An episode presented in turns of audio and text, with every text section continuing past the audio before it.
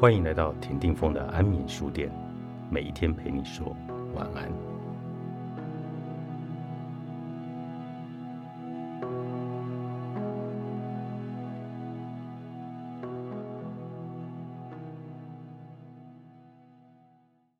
我想，既然人生只有一次，凡是有任何的机会对他人施展善良，做点好事，我会毫不犹豫去做，不拖延耽搁。不视而不见，毕竟人生的旅程不会重来一次。探索善良的漫漫长路上，我发现某些事物会反复的出现，常有鼓舞人心的正向力量，也常有难以跨越的障碍。不妨慢下脚步，厘清自己会遇到哪些障碍。如此一来，不仅有助于避开障碍，还能够遇拟策略，攻无不克。先前我们已讨论过。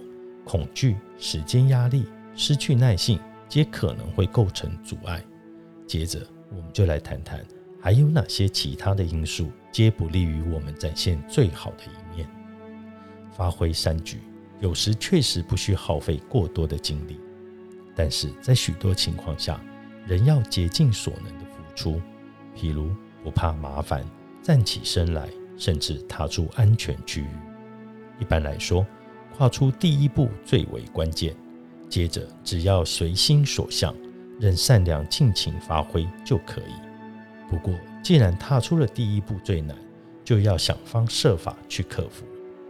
漠不关心是善良的反义词，对实践善良生活会构成阻碍。总是做闭上关的人，无法发挥善心，只愿耸耸肩叹道：“这不是我的问题，也不可能善良。”漠不关心可能是一种保护机制，令人免于强烈情绪，免于关怀他人。如此一来，毫无行动就变得理所当然，置身事外或许轻松，但是要善良，就得停止旁观者的心态，全心的拥抱人生。但可悲的是，在许多自命不凡的人眼里，善良可有可无，视情况而定。取决于对方的社会地位。对店员或无家可归的人善良，还不如对权贵善良，因为他们说不定能拉你一把，或让你自觉拉风。老爱插队，霸占升降者专用车位，只为少走几步，都是自以为不可一世，值得享有更丰沛上乘的待遇。一昧期待的别人对自己善良，却从未想过。人与人之间是互相的，选择性的善良不是善良，而是投机。遇到任何人、任何机会都不忘付出，才是所谓的善良。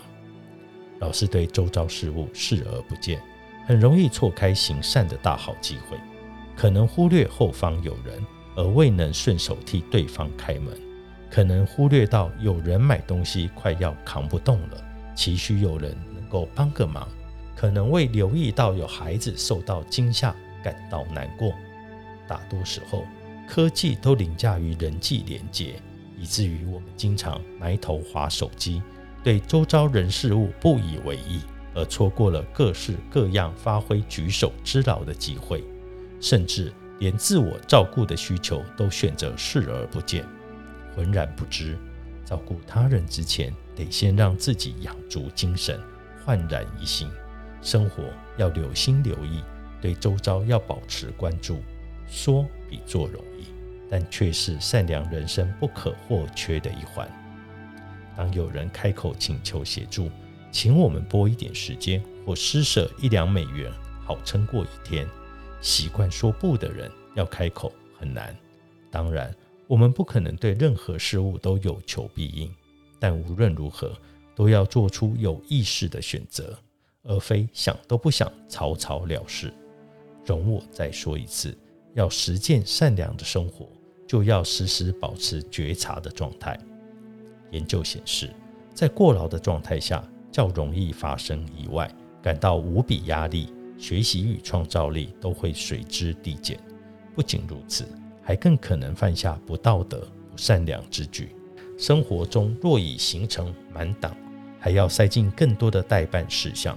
许多人会选择牺牲睡眠，忽视睡眠对健康有重大益处，是补足精神体力的必要日常需求。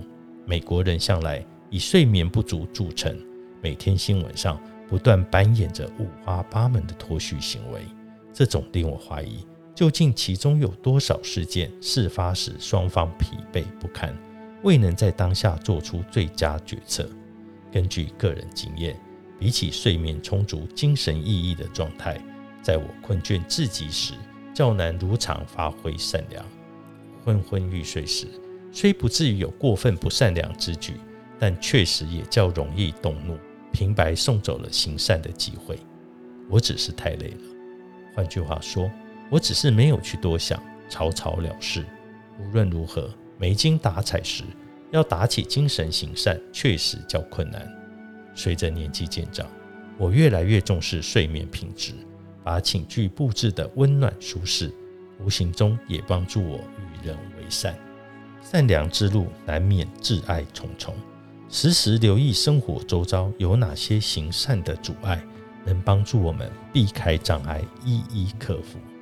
以上纯属个人经验分享，但我想阻碍善良的因素，或许是大多人皆有同感。有没有哪些阻碍上是上面没有提到的呢？错过行善机会时，是否基于上述障碍，或另外有原因？想想看。实践善良的路上，要如何提高警觉，辨识各种阻碍？发现这些阻碍时，要如何逐一克服呢？不妨积极思考，下次遇到阻碍，难以发挥自己最好的一面时，又该如何回应？也可以计划一下，若能跨越障碍，为世上需要帮助的人发挥善良，要给自己怎么样的小小奖励呢？若能够欠缺灵感，那么记得每天要睡饱，维持两周，来看看自己有任何的改变。也不妨预先计划一下，以往他人开口请求帮忙时，你想都没想，直接拒绝。下次碰到类似状况，你将改口答应，并真心诚意的付出。练习善良的一年，作者唐纳卡麦隆，凯特文化出版。